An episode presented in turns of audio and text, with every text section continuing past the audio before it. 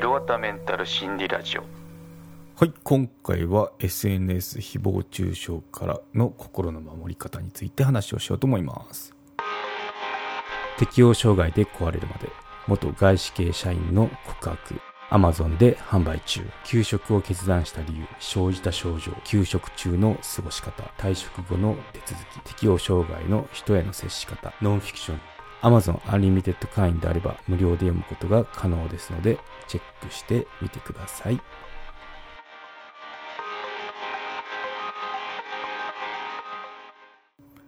はい。まあ、誹謗中傷っていうとなんかもうイコール SNS 上でのそのなんだろう心ない言葉のやり取りとかそんなイメージが最近はありますけど、うん、まあ今年もうちょっと記憶が薄れてきてるんですけどオリンピックの時にあとあの大坂なおみ選手がそのインタビューを、まあ、ボイコットっていうか、まあ、しませんよっていうような表明をしてはその炎上っていうか話題になったこともありますよね。あと、卓球の選手で、そのいろいろ ツイッターとかで、まあ、優勝して、あの、すごい感動、私もずっと見ててあの感動したんですけど、まあ、それで、わあ、すごいなって思うのが普通だと思うんですけど、まあ、同時にすごい嫌がらせも受けてるんですよってインタビューで語ってた場面もあって、ああ、やっぱスポーツ選手っていろいろこの、まあ、注目される存在であるがゆえにいろいろそういった困りごとっていうのもあるんだなって思いましたねしかもそれがその今 SNS って誰しも持ってると思うんですけど、まあ、それで直接そのメッセージを送られてる状況っていうのはもう結構プレッシャーじゃなくてあのメンタル面にも良くないなってあの改めて知ったとこですね。っていうことで面白い記事を見つけたんですよね。フィギュアスケートの鈴木明子さんですね、はい、があの記事を書いてた誹謗中傷からの心の守り方っていうのであの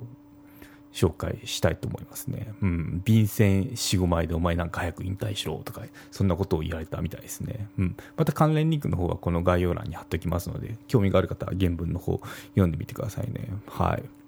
ということで、うん。まあ、アスリートのメンタルヘルス問題って、その今までそのアスリートじゃないんで分からなかったんですけど、まあ結構、なんだろう、調べると根深いなとか、あと大変だなと思いましたね。うん。まあその簡単に鈴木明子さんの話をすると、成績としては2010年バンクーバー五輪ですね、あと2014年、ソチ五輪2大会連続8位入賞している方ですね、で2012年に世界選手権で銅メダル、2011年、グランプリファイナルですかね、で銀メダル、2013年、全日本選手権優勝とか、まあ、輝かしい成績を残された方ですね、で29歳の時に引退してますね。はい、っていうようなあの成績輝かしい成績を残してます。うん、っていうことが、あのー、まあ、最近、まあ、最近の記事でその誹謗中傷からの心の守り方っていうのを説明していて、うん。まあ、これ読んでみるとそうですね。相当なプレッシャーを抱えたみたいで、まあ、その2014年ソチ五輪の、まあ、現役ラストシーズンにこう差し迫ってる時っていうのはもう周囲の期待とかあと結果がやっぱ出てこなくなるんですよね。あのいい時はいいんですけどそのやっぱアスリートって、まあ、そのアスリートじゃないんでよくわかんないですけどそのコンディションがいい時悪い時あとまあその最初の方はいろいろ周囲のプレッシャーとかを感じ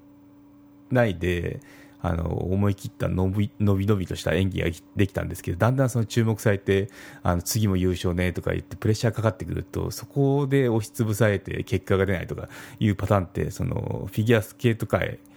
でもあるし、まあ、いろんなその他のプロスポーツの選手ってあると思うんですよ。うん、なのでまあそういった感じであの結構困ってたみたいですね。で精神安定剤を服用しながら、まあ、競技を継続したぐらいなんでそのしかも引退する日まで続きましたよってことなんで相当なプレッシャーの中戦われてたってことが分かりますね。うん、で、まあ、アスリートって結構その周囲の勝手な期待っていうのもあって、まあ、なんか全ての面において強さを求められますよねっていうことででメンタル面も強くなきゃいけないとかあと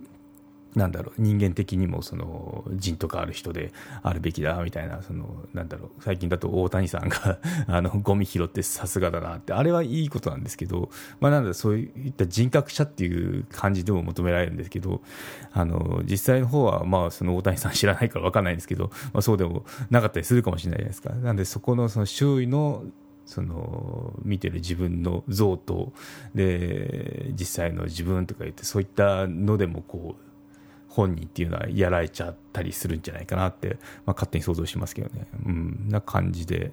うん、期待を背負う立場になるとなかなかそのギャップとのバランスを取るのって難しいんだなって思ったりしますね。うんはいということで、うん、あとまあメディアもいろいろ選手たちにインタビューするときに、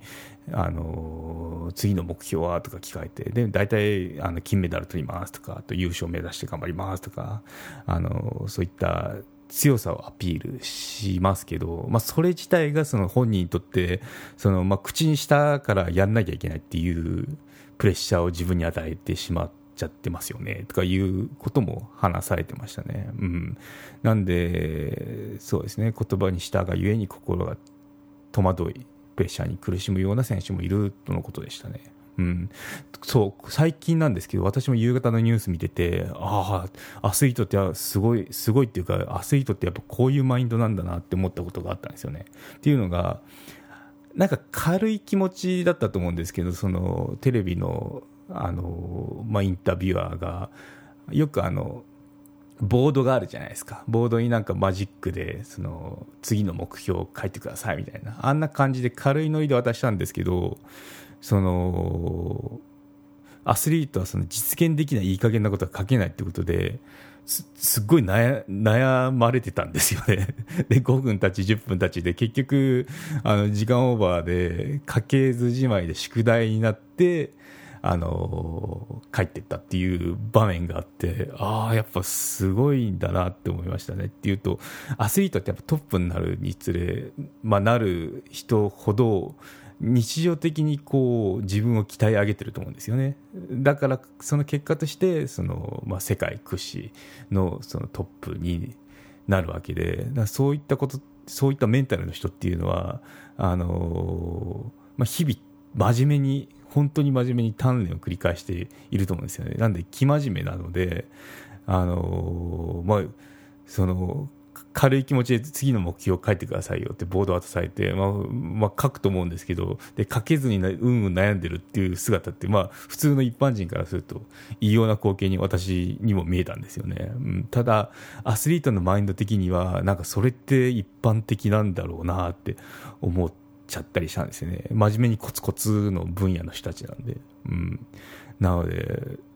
なんかすなアスリートの凄さっていうかそこをあの垣間見た映像でしたね、うん。まあ、逆に心配だったのがこのメンタル系の情報配信してるこの番組ですけど、まあ、そこの観点から見ると、まあ、そういった人ってその真面目っていうのは結構あの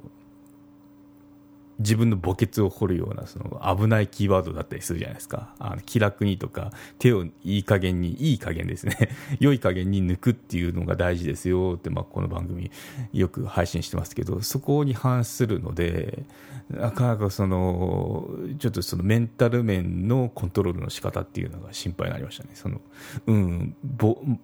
その白紙のボードを見つめつつうなってる選手を見て、うん。なんでなかなかそうですね。紙一重ですよね。なんかこう極めるには日々鍛錬して真面目にコツコツしなきゃいけないですけどその度合いとかそのメンタルのコントロールっていうのもしないと、まあ、それが原因でその先ほどみたいにその明子さんみたいに、まあ、精神安定剤とかそういった感じのそのなんだろうケアをしなきゃいけなくなってしまうような事態にもなりかねないんであなんかこ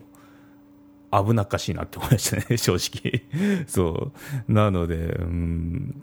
まあ、その中で、まあ、日々、こうギリギリですよね。本当にギリギリですよね。